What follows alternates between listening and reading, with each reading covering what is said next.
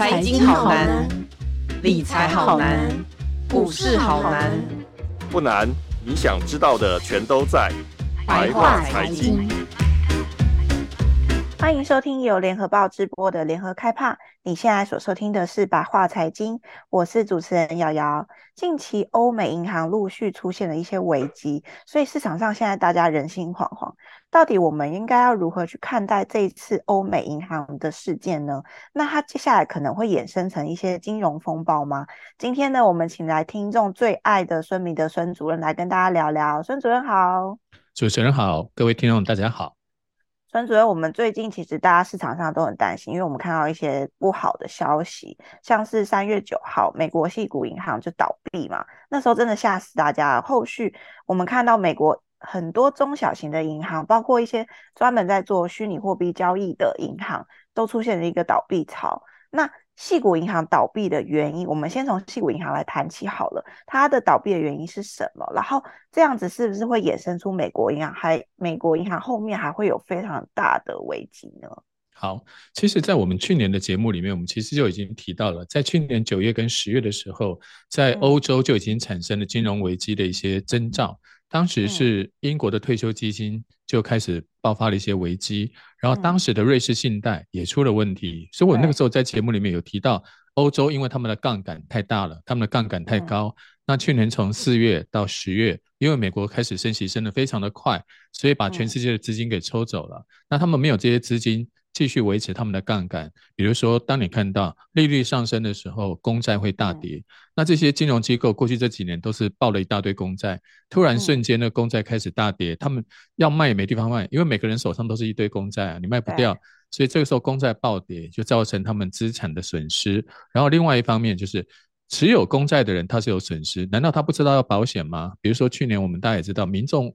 都会去保保防疫险呢，就害那个保险公司赔了很多钱，所以这些金融机构、嗯、他们也会去买保险，他们的保险呢就不是一般的保险，他们叫做利率交换，或者是信用违约交换，或者信用违约的一些呃衍生性商品，他们用这些商品呢去去买保险，所以呢虽然他手上的公债是跌了，但是他可以从保险公司那边取得一部分的补偿。然后这个时候你就会想到，那谁是那个保险公司呢？一般的民众保险是找保险公司，那金融业的保险公司可能就是瑞士信贷或者是呃 JP Morgan 啊这些公司。那这些公司就接受了他们的一些合约，然后这个合约的方向是，假如利率往上升的话呢，你要给我钱。所以利率上升的时候，退休基金是有从。呃，瑞士信贷手上拿到钱，但是呢，瑞士信贷就赔惨，因为他每一家保险都找到他身上去了。这是去年九月、十月发生的事情。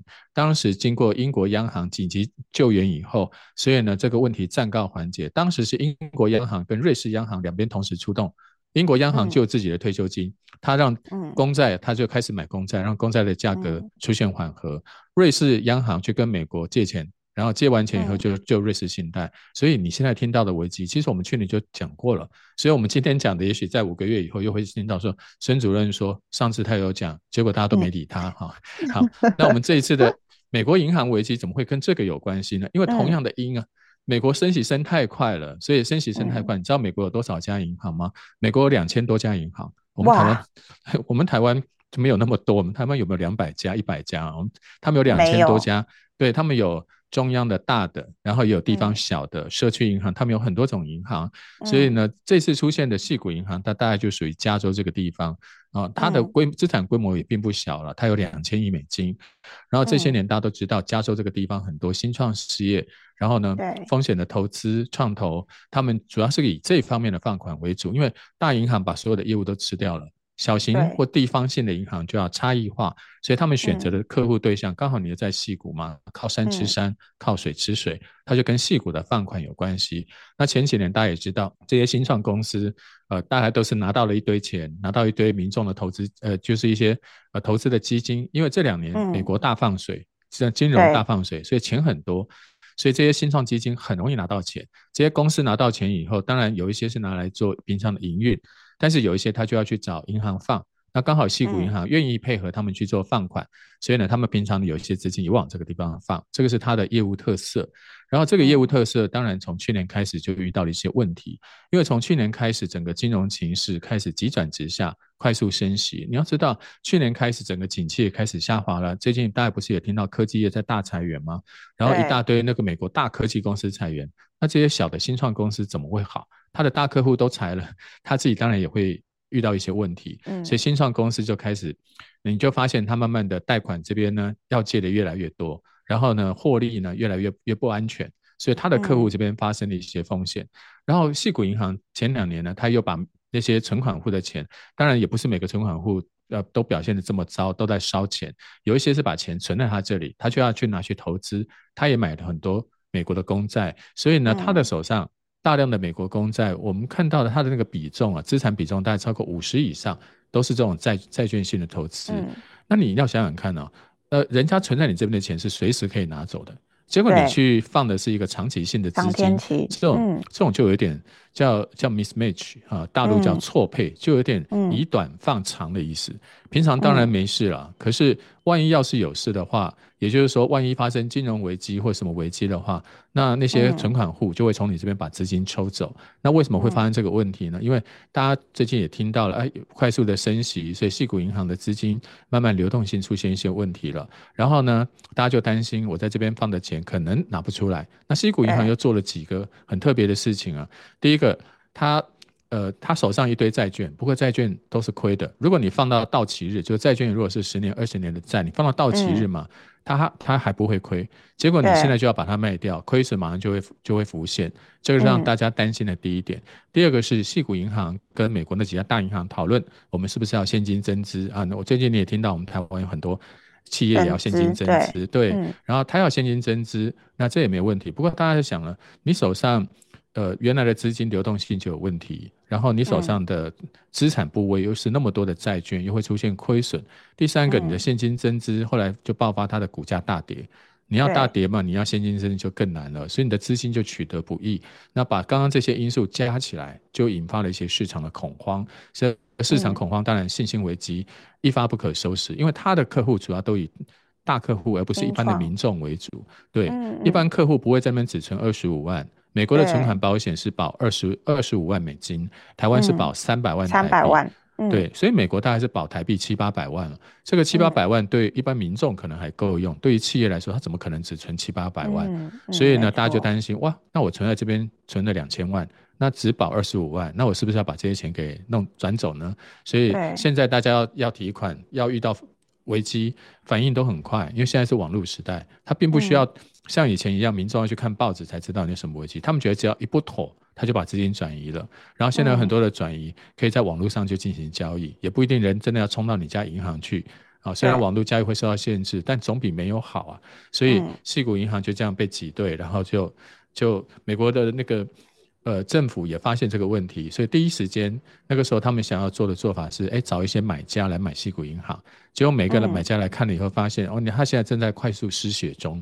那我现在要救他，嗯、我要先先自己把身上的五百 CC、一千 CC 捐给他。嗯、哇，那我自己会不会被拖累哦？嗯、所以加拿大的银行跟美国自己的本土的金融业者不敢接手，然后西谷银行就越来越惨。还好在那个礼拜六、礼拜天的时候，美国。的财政部跟联准会，他们赶快紧急开会，因为大家知道，大家最担心的就是二十五万以上，因为没有存款保险，那个资金会有没有保障？所以呢，赶快宣布，我们通通都都通通都保，通通都救，用这样子才挽回了细谷银行的那个信心的一个危机。当然，细谷银行还是破产了。现在他们成立的是一个细谷银行过渡的银行。那你说什么叫过渡银行？就是细谷银行它是倒了，但它的资产这些这些未来的营运，它是有另外一个。等于是一个呃间接的机构来帮忙他去完成，嗯、由美国政府来出资去完成。所以矽谷银行它的问题，就你现在看到的，就是因为它的投资，因为它的授信，因为它的客户的特性，嗯、种种的因素累积起来，变成一个挤兑的风潮。坏的呃，当然美国过去的银行啊，要么不倒，要一倒就倒一堆。我这边有一个统计啊，嗯、美国银行倒最多的是在一九八八到一九九二。另外一个时间点就是二零零八到二零一零金融风暴那时候，对，这两次美国都是一次倒了七八家银行，嗯、然后倒的规模也都很大，所以美国的银行要么就不倒，一倒就一串，就是一连串，所以不止，嗯，对，不只是西谷银行，嗯、还有另外一家 Signature 那个签名银行。也是类似出了问题，当然它的客户对象又是另外一种不一样的对象，嗯、可能是有些是跟虚拟货币是有关系的。嗯、所以最近你看到美国这种差异性银行，嗯、为什么是这种差异性银行？前两天还有一个叫第一共和银行，也是差点被人家挤兑到倒。第一第一共和银行，它的情况跟细谷银行类似的情况是，他们都以服务呃法人客户为主，或者是有钱人为主。矽谷、嗯、银行服务的是法人，那。我们刚刚讲的第一共和，它主要服务的是一些高资产客户，嗯、高资产客户在你这边的钱一定超过二十五万，所以万一有风险，他们也会跑。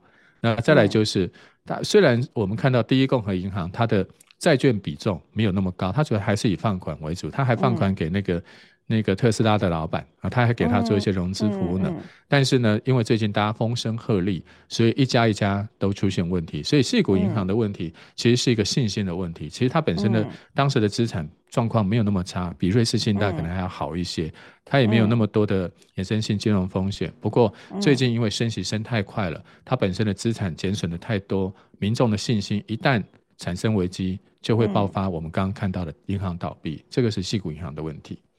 是，刚刚孙主任其实讲到一个重点，就是最近很多银行业的主管、高层们，甚至是金控的大佬，其实也都在讲，银行业真的就是一个信心的行业。就是如果说一旦你民众甚至是市场信心不足的时候，它造成的挤兑是任何一家再健康的银行都很难承受的。所以这我们是也是看到，为什么美国银行会出现一个接连倒闭潮，是因为其实大家民众对于银行的信心已经开始有点。呃，松动的时候就会产生一个很严重的挤兑的现象。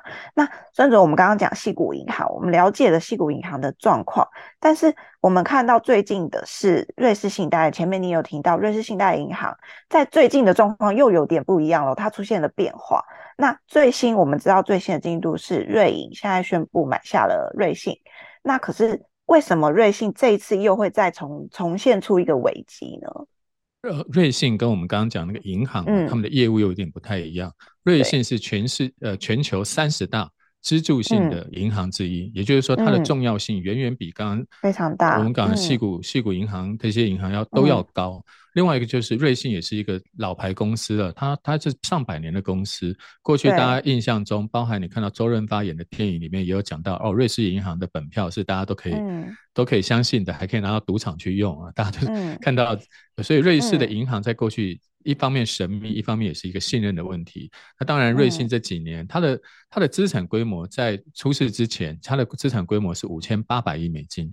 是系股银行的两倍多，嗯，啊，那当然它的重要性也高，所以它发生危机让市场更担心了。其实我们刚刚前面已经提到了，去年它其实就有这个问题，对，而且它发生问题还不是我们刚刚讲的贷款或者是资产的问题，嗯，它主要是因为呃有一些大型的银行，他们是国际那些衍生性金融商品承做的对家，你想要买保险，他就要去做这些保险，保险费贵或便宜那是一回事，至少他肯卖你。你你就会跟他去做交易，嗯、所以瑞士信贷当然他们过去这些年也爆发了一些一些不太好的一些交易，当然为了做生意，有些不该做的生意或者是不太好的客户，他也都接过，所以有一些丑闻。那我们现在看到他的一些问题，嗯、第一个金融危机，其实在去年他就爆发过，那时候被瑞士央行给压下来，嗯、然后今年他的问题是，他公布的财务报表里面里面说他的里面他的那个财务报表里面有重大的缺陷。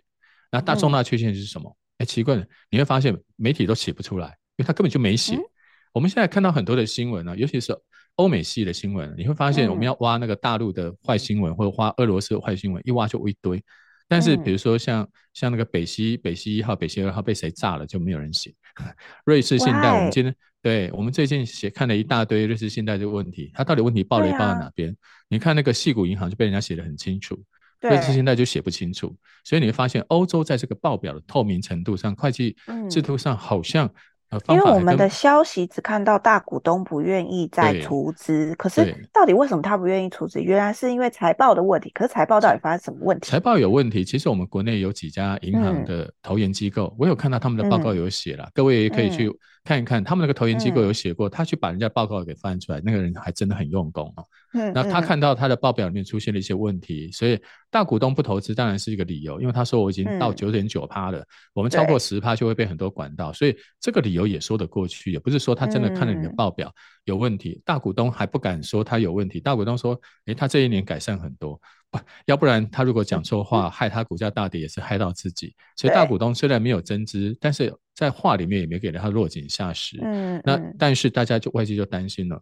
矽谷银行我们还知道问题在哪，但是我们并不知道瑞瑞信的问题在哪。瑞信的问题在哪？对，所以市场的疑虑就加深了，所以它的股票大跌，然后它的信用违约的风险大增，在它的金融商商品上反映出来。而且因为它是重要的支柱银行，所以害得欧洲的那些重要金融机构股价全部都大跌。然后那个时候美，美美股、欧股大跌，然后尤其金融股跌得特别深。然后瑞信的 CEO 赶快跳出来说：“哎，大家不要担心，我们还有一千亿美金的资金，哇，那一千美金好多。再来呢，我们还有两千亿的投资部位，要需要的话，我就把它卖一卖吧。好，你们不要不要担心。这样一听，大家就觉得奇怪，那你的你的洞到底是多大？如果你的洞大概只有……几十亿，你是干嘛要一告诉我，我有我有一千亿、两千亿啊？对，就好像以前台湾要是有金融机构出问题，就会把一大堆现金放在柜台上，让民众对对对对，你不放还好，嗯，嗯，你不放还好，你一放反而提醒了我们，你到底是出了多大问题？啊，接接着瑞士的，他还把瑞士的央行还有金管会啊、金管局都、嗯、都请出来说。啊，他们提出了三点声明。第一点是说，那是美美国流动性问题，我们欧洲没有啦，好，不要担心。然后另外一个是瑞信是重要的系统性银行，目前它的资产啊、营收各方面也都很正常，不要担心。第三，最重要的是瑞士央行会提供必要的流动性支持。嗯，啊，这句话当然又稳定了信心。反正大家都发现，以前是大到不能倒。这句话是出自一九八四年美国伊利诺银行倒闭的时候，那时候美国政府有去救，所以美国民众骂。那大的才不能倒，我们这些中小企业可以倒。所以早期大家常说我们大到不能倒，现在呢，嗯、通通不准倒。所以你看到 现在从美国的大银行、小银行，还有瑞士信贷，通通不准倒。那因为瑞士信贷为什么它会出问题？我们这边想一下，瑞士信贷它做的也不是一般的民众那种存放款，它主要就是呃做很多的金融商品，你投资它或者它。呃，投资它，它它的一些金融商品，所以国内也有一些金融业者，可能直接或间接代销，它都有跟它业务有往来。嗯、所以它如果出事的话，它的影响比细股银行要更大，因为矽谷银行你跟它还没有什么那么多往来，嗯、跟其更不要说其他两家小银行，那是美国的问题。但瑞信因为大家各国都有投资它，所以万一它要是倒了，就像雷曼出事一样，那我们现在手上投资，这两天你看到我们的监管会有协助我们银行做一个。那个资讯的揭露公布，好像有两千亿是投资在相关的商品上。万一瑞士信贷是倒了，就跟当时雷曼一样，那那大家损失就惨了。所以那个时候大家人心惶惶。不过瑞士央行说了他会救，那就没有问题。反正去年他也救过好几次，所以现在你看到只要各国的央行跑出来，那这些银行就可以得救，那民众的信心就可以获得缓和。这一方面有两个矛盾呢，第一个是，呃，每次这个央是万一要是这个。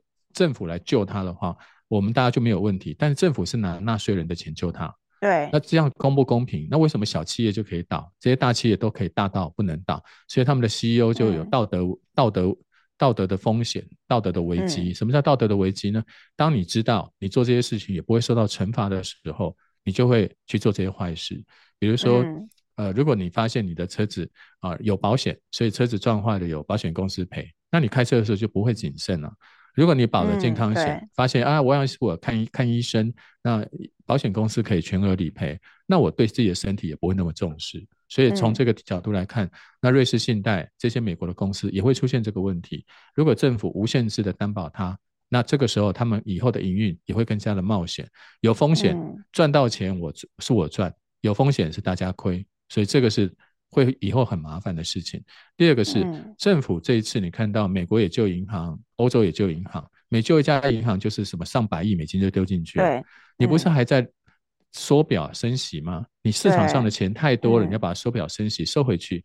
这个时候你救他们，你每救一家不就是要印更多的钞票？嗯，那我们的通膨呢？我们刚刚今天都没有讲到通膨，所以去年你还记得我说了吗？经济诚可贵，通膨价更高。如果通膨跟经济，他们会选打通膨。若为风险顾，两者皆可抛。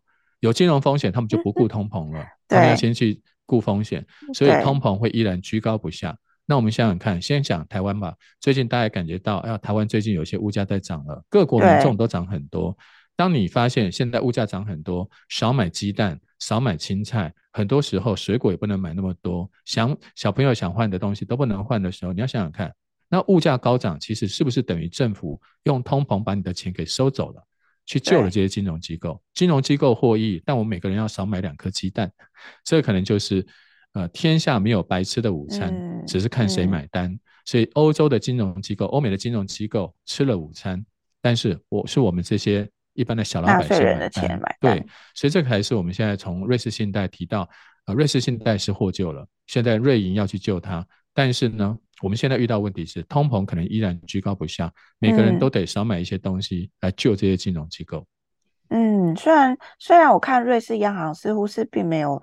呃，真的打算拿呃，这看起来讲的是说我们没有拿纳税人的钱来救这家银行，但是我刚刚我觉得刚刚孙主任讲的非常有道理，你通膨还是没有救，我们还是付出了我们的薪水，嗯、可能一部分的薪水来救你这家银行，这是难道不就是也是拿纳税人的钱买单吗？对不对？对啊，是他吃午餐，嗯、这些 CEO。每次公司好的时候，都说是他的功劳。对啊，他们他们就要拿很多奖金，也没有分给我们嘛。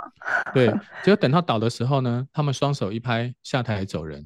然后我们要承受这个高通膨的后果，通膨就是一种税嘛。所以像这样子的结果，我们其实觉得当然并不公平，但是大家又会来开始催眠自己跟说服自己了。万一要是不救，银行是倒了，很多人会失业，我们应该怎么办？我这个答案我也答不出来，所以。我们我们只能当学者在旁边出一张嘴，真的要去做那个决策，还真的很难。而且还会是连锁的效应，包括各国的银行可能都会出现一些损失、亏损的状况。所以这是连锁效应之下，可能呃大家不得不做出这样子的选择。当然，这个选择是谁做呢？这当然也不是我们做的，没错。所以你 说像那个森林大火，当有一个火苗的时候，就要先把它扑灭。嗯、你可能付出的代价还比较小。嗯那如果你让它整个烧起来，那个影响会更大。你要知道，瑞士信贷也会影响到台湾的金融业。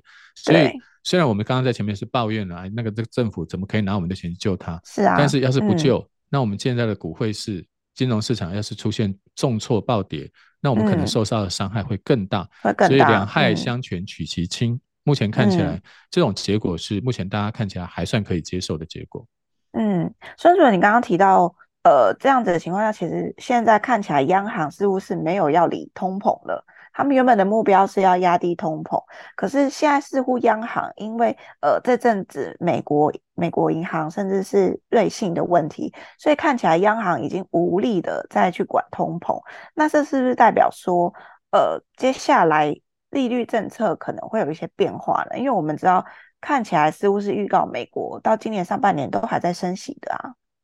美国原本它的规划是去年升最猛，嗯、所以去年从零升到四点五，那今年大概就是一个百分点左右的空间，大概也就升到五点多，它就要停了。嗯、所以你先不要管这个金融风险，它本来就要停了。那为什么之前在二月的时候产生一些新的变化？是因为二月的时候，哇，美国通膨数字还是六点多，怎么都没降呢？所以市场担心了。嗯、所以今年我们新台币的汇率在二月十号之前，新台币对美金是涨的，涨很多。嗯二月十号到三月十号啊，跌很多，就换美金变强，嗯、因为大家担心美国可能会继续升息。三、嗯、月十号以后，当你报了这几个银行以后，美元又走弱了，所以今年你你会发现这个波动非常的大。那你也不要说，嗯、主任，你为可不可以告诉我美元呃未来走势如何？我记得那天哪个经济学者说，汇率的预测是经济学者的坟墓。哎，我觉得这句话讲得非常好。那我们现 在清明节也快到了，咱们还是不要再预测汇率的比较好。但是联准会的政策，它本来就只剩下一个百分点，现在是可能可能连那个百分点都只升再升一点点吧。所以因为。呃，现在的问题就是因为它去年升息升的太快了，就好像你在一个三温暖的烤箱里面一样。嗯、那有一些人在里面烤啊，你就把它温度一下调，从室温开始调，一下调三十度、四十度，一调调的太快了。那如果一般人或许还可以承受你这种调的幅度，但是有一些人他身体并不好，所以你常常看到有些高、嗯、那个高血压、心脏病人，他不适合去这种那种三温暖的房啊。对，对啊，那个太刺激了。然后你就看到啊，有人倒了。那你也想想看，这个倒的人，他可能本来身体就就有一点状况，嗯，像瑞士信贷，像细谷人，他身体不好，这个时候升息的时候，他本来就容易倒。嗯、那这个倒，你当初怎么没有算在里面呢？你就已知道这些体质不好的他会倒了，嗯、这时候倒了以后啊，大家就开始骂你，为什么把烤箱烤的烤调的这么快？你看这两天报纸全部都在骂联准会，每个人骂的都很有道理。那去年你们在哪里？我这句话好像得罪了我们很多的业界同同前辈先进、那个，对对对，学者对每个都没关系，没关系。事后都诸葛亮，事前 你你你你在哪儿？你怎么去年不这样讲？你去年就应该警告我们说，万一他升息会有银行倒，怎么现在才讲？就、嗯、你现在发现什么？所有经济学者，包含诺贝尔得奖经济学者，全部都出现了。嗯、这个时候，然后这个时候联准会被骂了，自己也知道，再升下去的话，听说美国还有一百六十八家银行。那《华尔街日报》写，还有一百六十八家银行可能会被挤兑，可能还会倒。两千、嗯、对两千家，一百六十八家，算一算还有十趴会被挤兑。所以最近你会发现，美国民众偏偏在搬钱，嗯、他们就把中小型银行的钱搬搬搬到那四大四大银行去，什么花旗啦、呃美国银行就搬过去。所以那些银行现在资金突然冲进来很多，他们自己也有问题。但最近因为民众把小银行的钱搬过来，所以目前流动性它还蛮充裕的。现在是小银行会出问题，嗯、这个时候联准会的升息你就要调整一下。所以联准会现在大家预估它升息的脚步会放慢，还是会升，可能就像欧洲央行一样升很慢，甚至到下半年，现在就有人在猜它会降息啊。这种猜从来听听就好。我每次看他们这些机构，每次拆报纸就写一大堆，然后到时候不不准的时候，大家也忘了他曾经拆过什么，忘记了，对，就把他新的猜测又给拿出来了。所以第一，美国联准会或者是其他国家的央行升息政策可能出现缓和。第二个，其实你应该去注意另外一个联准会的缩表呢。联准会不是每一每一个每一个月要缩一千亿吗？我告诉各位，从三月十二号出事到今天，美国联准会它的那个资产负债表没有减少，还多了两千多亿。它是多，它不是缩，嗯。嗯、所以你去看那联准会那个资产负债表，这个月突然出现暴冲，就是因为它现在银行业出问题了，所以美国现在除了我们刚刚讲的政府说我会帮帮帮忙你，但是耶伦财政部长耶伦说，不是每一家我们都要帮，那两家只是特例，因为我们要帮他们要经过很多的 SOP，第一个要财政部跟那个存款保险公司要同意，第二个要美国总统同意，啊，每一家都这样子搞，那这样美国民众。民意会会不满意，所以这个时候我们去提了另外一个方案。嗯、那联准会有另外一个方案，就是之前这几家银行出问题，是因为手上的公债啊，万一要是拿去卖的话，本来一百块，现在只剩下八十块，那拿一拿去就亏，对，一拿去就赔，所以啊，那大家就不要赔钱。那你们把这个公债拿来我联准会借钱，嗯，你不要到市场上卖，你到市场上卖马上就要实现。嗯、那你来我这边抵押，我借钱给你，那我是拿面额借给你。嗯我不是拿你现在的现市值哦，嗯、我拿面额借给你，等于是虽然利率高了一点，四四趴五趴，但是总比你拿去市场卖一次赔掉二十趴要好啊。那利息是高一点，然后这个利息是固定利率，那一年之内也不会再涨你的利息，嗯、所以他用这种方式。所以你看到联准会做了哪几件事？第一，大家猜他可能会降息；第二个，联准会最近没有在缩表，反而在 QE；第三个。联准会又帮忙大家，你们现在有债券来我这边借钱，我通通借给你。嗯、所以联准会的政策已经不是紧缩了，现在看起来已经暂停紧缩，嗯、甚至未来会往宽松发展。所以最近的金融市场，你看到，嗯、哎，当然跌的时候会跌跌一下，但是大家都觉得联准会现在看起来还是往宽松的方向走，所以金融市场那个呃资金的压力。已经开始获得舒缓，那利率政策当然未来的利率或者说货币政策也就不太可能再继续减下去。那今年另外一个你要注意的是，其实是亚洲。我这两天看到中国大陆还在量化宽松，为什么？中国大陆一二月的数字并不好看，大家觉得说疫情之后会报复性反弹，它没有反弹，它的数据很糟，而且它的物价上涨率是只有一，然后很多的数字还是负的。那过完年了，中国大陆也要刺激经济，所以中国大陆还在降准，中国大陆降准。美国现在升息升到底，所以今年下半年可能我们又会再来一次货币宽松，所以我们的投资人可能最近在担心说，我们是不是继续紧缩？现在看起来，因为这次金融危机，对，嗯，欧美是金融危机，中国是政策和经济表现不好，日本也是一样，所以亚洲这边本来我预期是他们通膨会爆爆冲，他们可能是要调调利率的。目前看起来，大家现在这几个央行最好谁都不要先紧缩，因为。你们现在谁紧缩，别人宽松，钱就通通往你家跑，你到时候会更倒霉。所以干脆大家都睁一只眼闭一只眼吧，等到下半年再说。所以最近的联准会各国的央行的政策都可能出现微调。嗯嗯，所以我们后续，可是我们看到了这些呃各国央行其实也在做了一些动作，那包括我们看到美国、欧洲，然后甚至是呃我们看到亚洲的央行，其实最近也都在呃应该是在观望中。那意思就是说，这些银行出现的这些问题。其实它可能不会衍生出像刚刚呃孙主任讲的，二零零八年那时候倒了这么多家银行，衍生出一个大的金融风暴，它不会像那时候一样喽。我们这样子的解读是对的吗？因为像我们的国内的央行，他们也是这样判断的，他们认为说这个很难去跟当时二零零八年那时候亚洲金融风暴是一个非常不一样的状况。对？这次因为各国的政府第一时间、嗯、第一家就跑出来了，若为风险故。嗯两者皆可抛。对，我们看到美国这个这个联准会主席啊，你你从他上任以后到今天的作为，你大家就看得出来，他对这个事情是很在意的。我记得是在二零一八年的时候，那个时候十月份，我跟我的同同仁在参加一个部门旅游的时候，然后呢，突然一堆媒体打打电话把我手机打爆了。为什么？因为那天股市大跌，然后大家也不知道跌什么。哎，你现在还找到原因吗？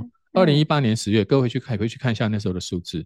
那一次的暴跌，没有人知道为什么。然后当时、嗯、那个时候，鲍尔其实已经升息升一阵子了，他那个时候就有升息升过，就把美国搞到流动性不足，所以呢，美美债大跌。然后鲍尔鲍尔马上说，我们开始降息，预防性降息。那个时候没有疫情，那个时候根本不是现在这个世界。他升升一升，他自己就会降息，所以他最怕风险。你从他过去在做事情就知道，他怕风险。到了去年九呃十月十十月的时候，十月十一月。当欧洲发生金融危机的时候，然后我刚刚说的英国退休基金还有瑞士信贷，美国自己就跳出来说啊，美国的物价已经开始获得控制，所以我们升息暂缓。他为什么要讲这个？他怕风险。嗯，那这一次呢？你看到，虽然我们还没有看到联准会这个这个月还有哪一些新的利率政策的表态，没有讲的那么明确，但是呢，市场发的研判是，即使你这次在升息的幅度都很低。那接下来，如果万一再来两家、一两家银行再给你传一些危机，你的联准会的态度一定会转变，因为从你上任到今天，你根本就不是人家讲的一九一九八零年的沃克那那些历史上的留名的总裁，你每次都是遇到风险你就会转弯啊。当然，对我们一般老百姓，我当然希望，尤其投资人呢，我们当然希望你不要那么固执，你那么固执会害死大家啊。但是你从一个央行的角度来看的话，它其实每次转弯。第一次转弯，你可能还、嗯、还没有想到；第二次、第三次的，你觉得它不会转弯吗？它过去都转得那么那么快、那么华丽的转身了，嗯、这次一定也是相当华丽的继续转。嗯、所以我觉得 这次他们不会出现金融风暴的原因，一方面是因为政府已经答应了前面几家会帮忙；嗯、第二个是联准会也后面也有提供了刚刚我们讲的，你拿那个。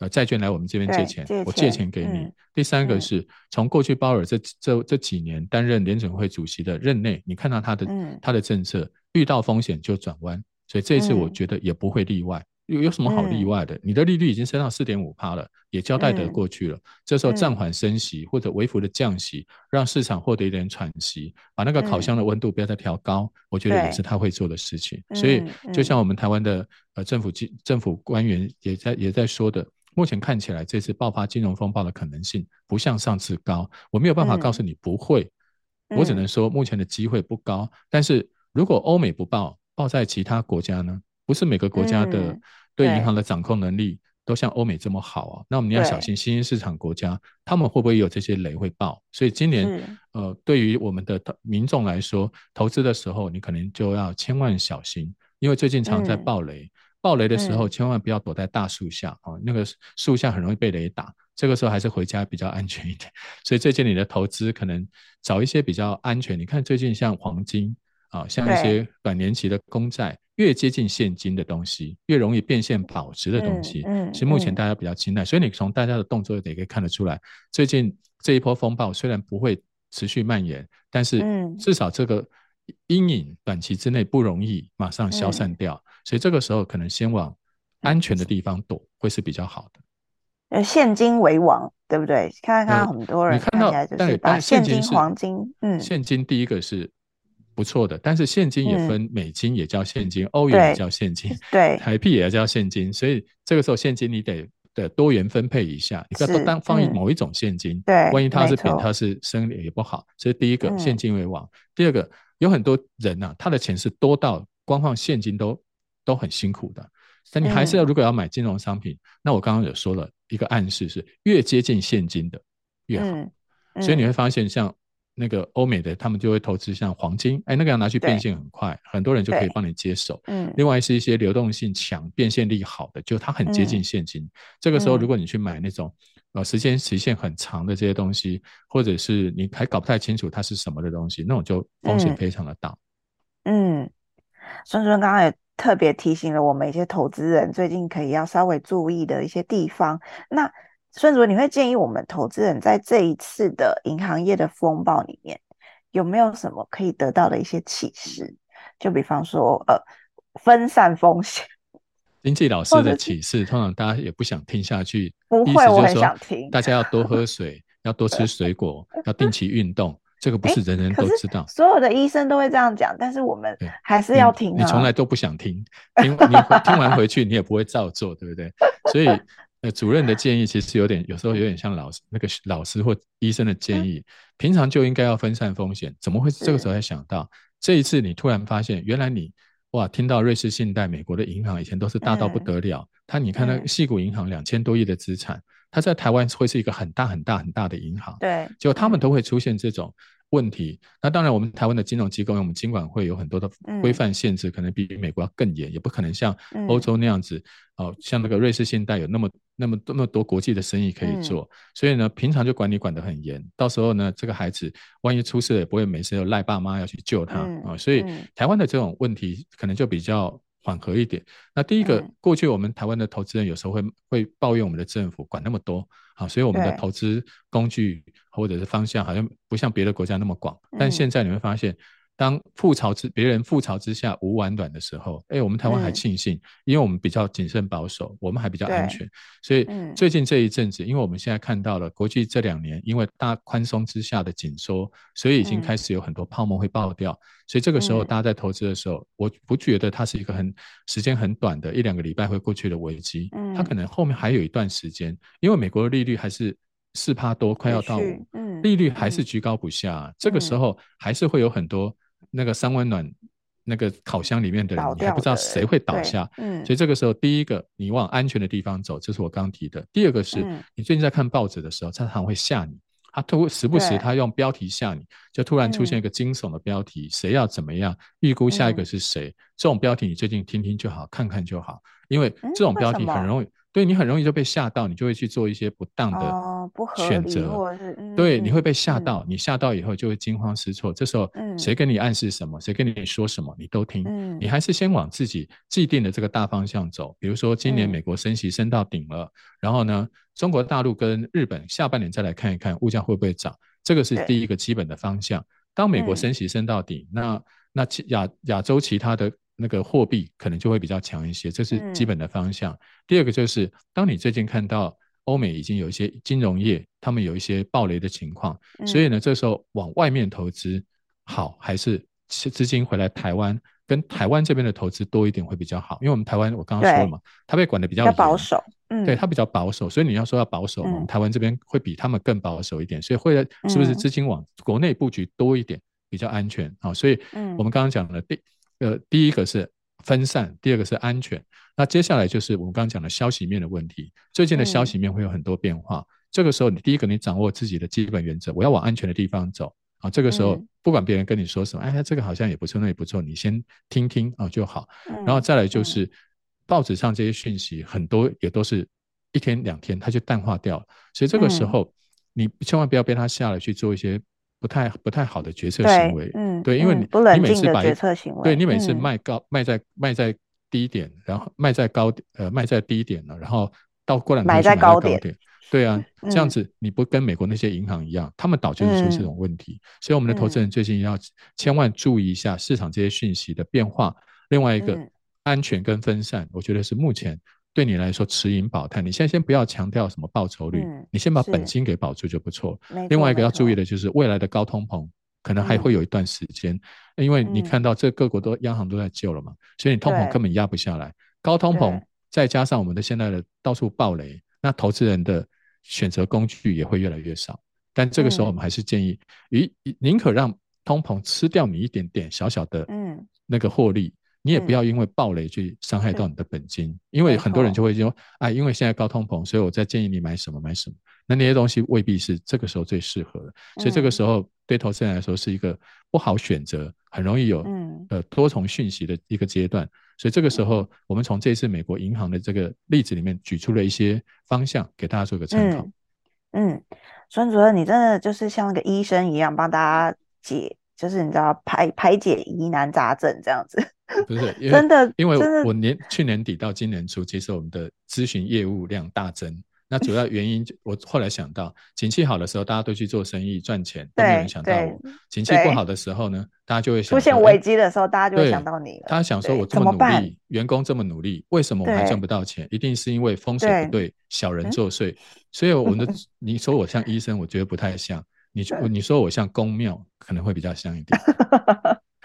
提前预知未来啦，这样子，对，孙主任就是已经特别的跟我们投资人稍微讲了一下。第一，往安全的方向去，真的是大家必须要掌握的，你要去思考一下。还有第二是，你不要因为一些消息面，呃，一些报人家报章杂志或者人家随便告诉你什么，你就往不冷静的方向去。其实最重要还是你的大原则是什么，还有你的东西安不安全，你怎么样去把你的布局。你的分散之后，造成你的资产是安全的。就算呃，就算通膨吃掉一点点，但是也没关系。我们至少我们保住了我们的本金，对不对？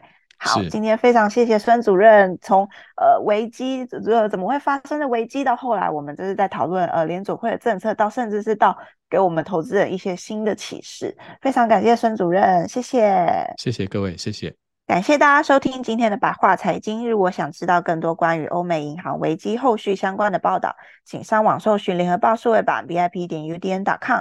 那我们下周白话财经见喽，拜拜！